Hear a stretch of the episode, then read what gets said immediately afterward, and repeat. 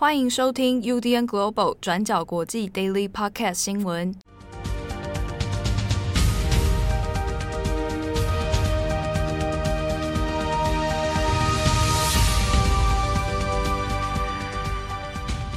Hello，大家好，欢迎收听 UDN Global 转角国际 Daily Podcast 新闻。我是编辑七号，我是编辑惠仪。今天是二零二一年九月十四号，星期二。好。那么今天的新闻，我们帮大家带来两则，听起来很有精神呐、啊。哦，没有啊，这个，诶，一周的第二天嘛，啊，刚刚度过第一天，通常很多人会觉得好像第二天更更难熬，是不是？我通常觉得是第三天，第三天有一种你知道头过身就过，剩下最后两天。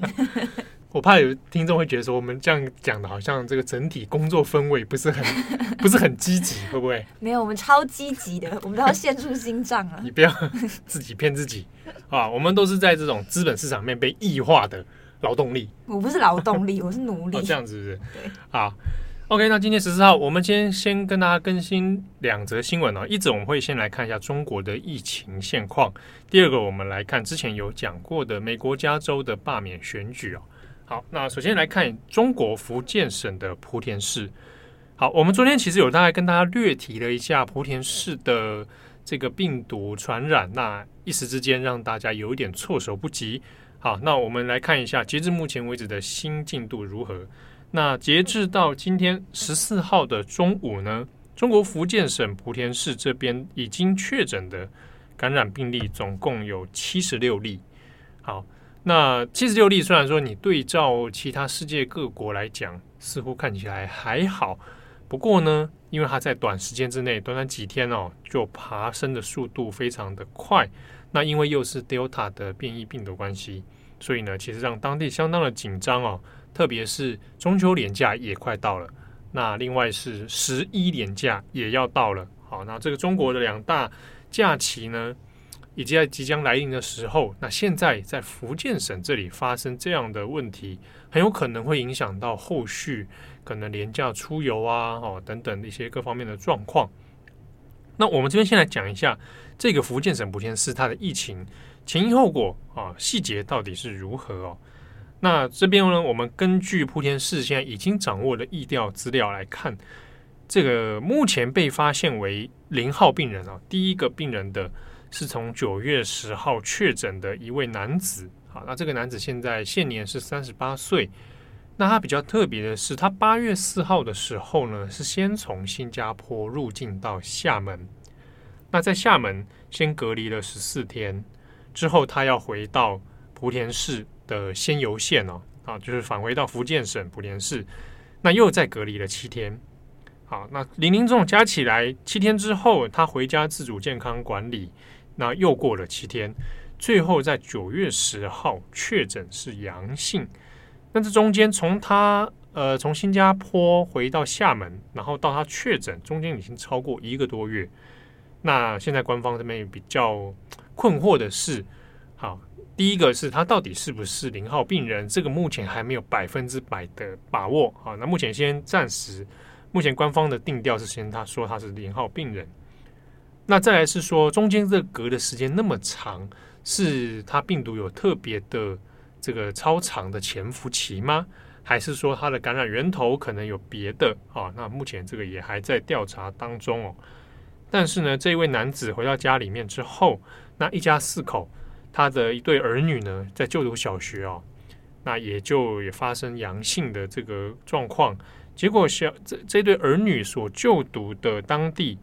在丰亭镇的蒲头小学，那也在小学当中发现了其他的感染病例，所以呢，目前看起来是透过这个男子的家庭，那传染给家人，家人再带去学校。那男子的太太在当地的一间鞋厂，好鞋圣鞋厂工作，结果这个鞋厂也发现了感染病例，好，所以现在变成有两条的传播链，一条是出现在当地的小学。另一条就是在当地的鞋厂。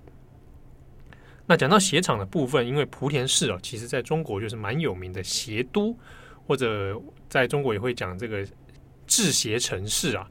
啊，那有一个专有名词叫莆田鞋，可能有的人会听过哦。莆田鞋就是因为当地有非常多上千家的工厂啊，那也有很多呢，它是代理国外的这个鞋子的制作，所以当地也有出现一些仿冒，而且仿冒的非常像，叫做莆田鞋啊。那这里在中国的市场里面，常常也会有人去买莆田鞋，那甚至有人去抵制莆田鞋啊。所以鞋都莆田呢，那在当地是非常有名的一个称号哦，那也是撑支撑当地经济的一个重要产业。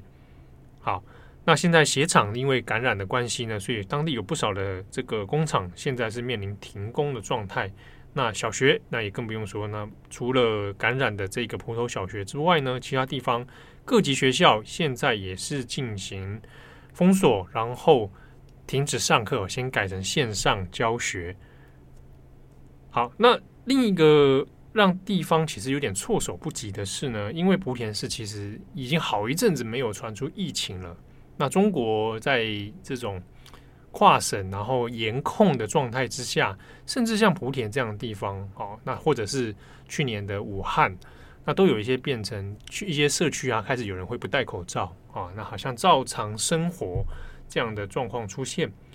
那这一次突如其来疫情呢，其实当地也蛮错愕的，因为想说哇，很久没有疫情，怎么突然之间就爆发开来，而且短时间就扩散啊？所以官方其实也相当紧张哦，开始紧急做一些封锁的处置。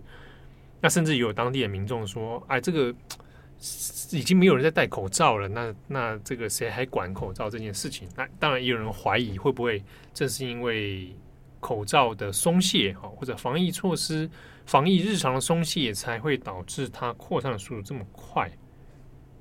那另外要值得注意的是呢，现在根据中国官方的统计啊，从莆田市离开的人口，那从八月二十六号到九月十号这样算起来的话，大概已经达到三万人。所以有点担心的是，会不会这个离开莆田市的人呢，中间有些人可能是有病毒的啊，可能是有确诊的。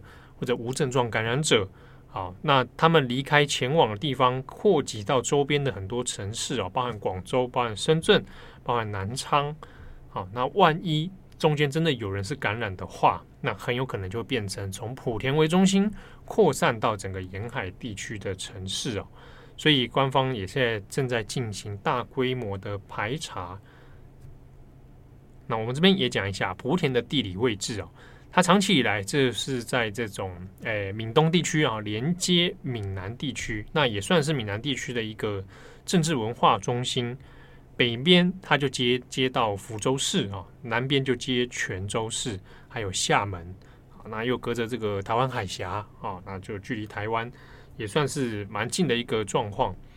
好，那但是呢，邻近的城市现在包含泉州、包含厦门，现在也有发生疫情。啊，有确诊的病例，所以有点担心会不会是已经开始有外溢啊，疫情开始外溢的现象了。所以呢，接下来本来下个礼拜应该要是中秋节哦，那官方这边有一些开始各省有有宣布说，哎，希望鼓励大家今年的中秋还是留在原地就地过节，尽量避免跨省移动。好，当然目前还没有做一个完这个严格的命令了。哦，那要看看疫情的发展状况。如果越来越严重的话，可能就会变成像去年一样哦，那可能要做一个封锁或者严格限制跨省移动的这样的情形。好，那另一边我们也看一下受到莆田影响的厦门。好，那厦门的病例呢，也是从十三号的时候开始发现。那因为他的病例呢，是跟莆田市的确诊者有密切的接触。那根据莆田市现在的初步调查，是有关的病例确诊，然后有密切接触的人呢，超过一千五百人。好，那目前正在做大规模的排查，只是有没有办法真的每个都框列到，然后限制到大家的行动，现在这个还不确定。好，那厦门这个部分呢，他们已经将四个区域列为高风险的地区。那目前厦门的几个学校啊，那也开始进行这个线上教学的活动啊。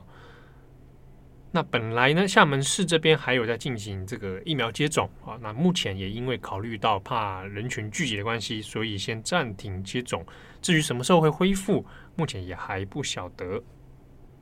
好，那既然提到刚刚讲的廉价啊，那现在中国官方比较担心的是说，如果疫情处于现在这种有一点不上不下状况哈，那有一点尴尬的是，一方面好像不太适合先马上就强行的进行封锁，那万一如果又没封锁的话，那连假期间大规模的跨省移动，说不定又变成另一个破口，所以目前也还在观察当中。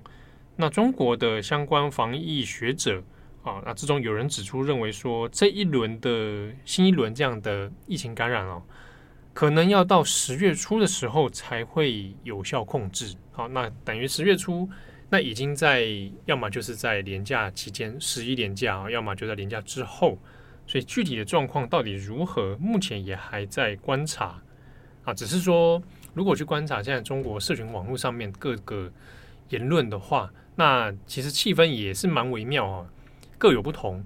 之中有一些人是因为对于疫情其实已经感到疲乏，那或者是因为已经好一段时间没有疫情了，所以有的本来就已经安排好一些出游的活动，甚至比如说他已经准备好要去福建玩，那中间就受到这个疫情的影响而有所变动哦。那在网络上面也有人讲说啊，或者要不要来来一趟这个夹缝中旅游啊，比较冒险的方式哦。那这个中间也反映出了一些社会对疫情的一些想法哦。好，那后续的状况如何？我们这几天可能要持续来做观察。那官方现在比较担忧的是，呃，因为有低年龄层的小学生感染，那加上人口流动比较密集，然后组成又复杂的鞋子工厂哦，鞋厂这边，所以看起来如果第一时间没有先抓紧的话，很有可能真的就在沿海地区这边来扩散了。好，那相关的疫情状况，如果后续有一些重大的发展，我们会再帮大家做更新。好，那么今天第二则，我们来更新一下加州州长的罢免案。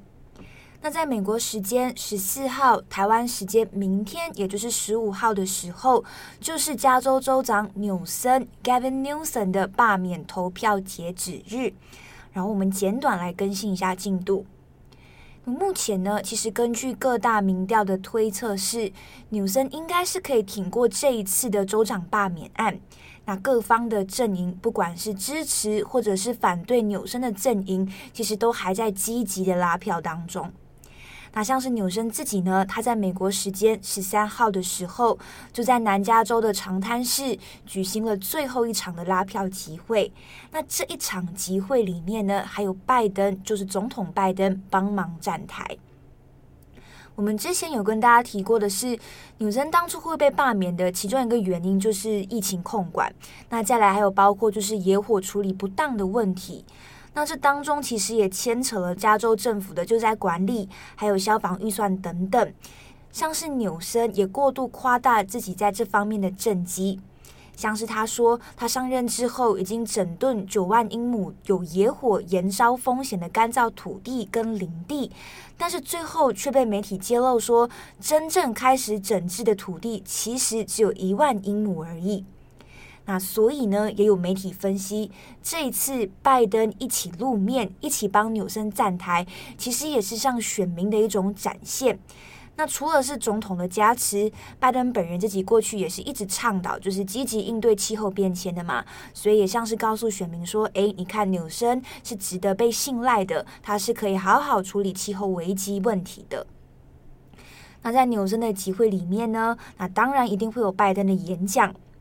拜登就告诉选民说：“他说，现在全国的目光都已经集中在加州，因为选民们就是你们现在要做出的这个决定，不仅仅会影响加州，那还会影响全国。”这边要提的事情是，其实我们都知道，加州一直是深蓝州，也就是民主党的一个堡垒，所以在这一次的州长罢免案上，其实也会接连影响到美国在明年二零二二年会举行的选举。那美国会在二零二二年举行众议院跟参议院的选举嘛？所以意思也就是说，如果纽森这一次撑过去了，挺过罢免案了。那么，对于明年民主党人在全国的选举上面是会有很大的一个加分作用的。好，那么再来，在拜登的演讲里面，拜登还有批评目前罢免案的另外一位州长候选人艾德 Larry Elder。那这个艾德呢，他是目前候选人里面民调暂时领先的共和党籍保守派。那主要是主打跟强调加州的犯罪率还有游民危机。那当中其实一直有人把艾德形容为最像川普的一个候选人。主要是因为他也吸引了很多激进的共和党支持者，他发表的一些言论，像是说女人不懂政治啊、经济啊、时事，跟包括也有提过说理想的最低工资应该是零美元，他等等的这一些争议的言论，其实过去呢也有引起很多媒体的报道跟批评的。所以拜登呢在这一次的演讲上面，其实也有借此来讽刺艾德。那拜登就说：“我简直不敢相信，艾德可以说出没有最低工资的这句话。”而且拜登也有在演讲里面就提醒选民，他就说：“艾德是气候论的否认者，所以你们看看，现在气候的危机越来越严重，那野火一直烧，我们其实是应该要处理它、面对它，而不是像艾德一样否认它。”所以，整场的集会来看，其实重点也就是拜登要告诉选民：你看，可以完成这一些工作，应对气候危机的最佳人选，其实也就是现在的加州州长纽森。好，那其实以上就是加州罢免案的最新更新。投票的时间呢，预计在台湾时间明天就会截止了。那后续，呃，纽森会被罢免，或者是挺过这一次的罢免案，我们也会再跟大家做更新。好，那昨天呢、啊，我我们跟佳琪聊到那个中华一番，嗯，然后就发现就是有 有我们的听友，嗯，跑去抖内的，跑去抖内的，正在放送中华 YouTube 上放送中华一番的那一间东华公司，好感人哦，感人吗？嗯，蛮感人的，但就是这个钱不在我们这里，哎，我觉得蛮有趣的啦。而且居然还被发现了，被我们眼尖发现，被佳琪无意间发现，这表示什么？佳琪昨天也那个时间也在看中华一番，我蛮，但我觉得还蛮有趣，就是有人真的听了之后跑去抖内，对，心想说啊。那是郑总说，告诉你话好好说。不是啊，郑总就说我怎么不懂？让我们喝咖啡呀、啊？对，请我们喝一杯咖啡。之前真的有人请我们喝咖啡、啊。对对，之前有听有。哦，我们会跟你讲，到时候咖啡如雪片般飞来。哎，不用哦，各位不用。吓死！我，对对对，我们也就是说说而已。就是收到你们的讯息，其实也其实收到大家的支持的讯息，我们就很开心。希望讯息跟留言如雪片般飞来。当然，当然就是说，如果哎听了东西，然后你去抖内或者去。比如说，我们曾经有介绍一些书，嗯，去买，然后你有去讲说，哎，你是来自成长国际化，那 OK，我觉得超赞，对，对对对，然后也这虽然是帮助我们了，嗯，哦，人累积一些人生的 credit，嗯、好，那祝福各位身体健康、平安愉快、万事如意，真的，差不多拜早年了啊，对，心想事成，好，那也预祝大家中秋节快乐，这么早。不早了吧？下礼拜了，对不对？那祝福各位啊！那我是编辑七号，我是编辑会议，我们下次见，拜拜，拜拜。感谢大家的收听，想知道更多详细内容，请上网搜寻转角国际。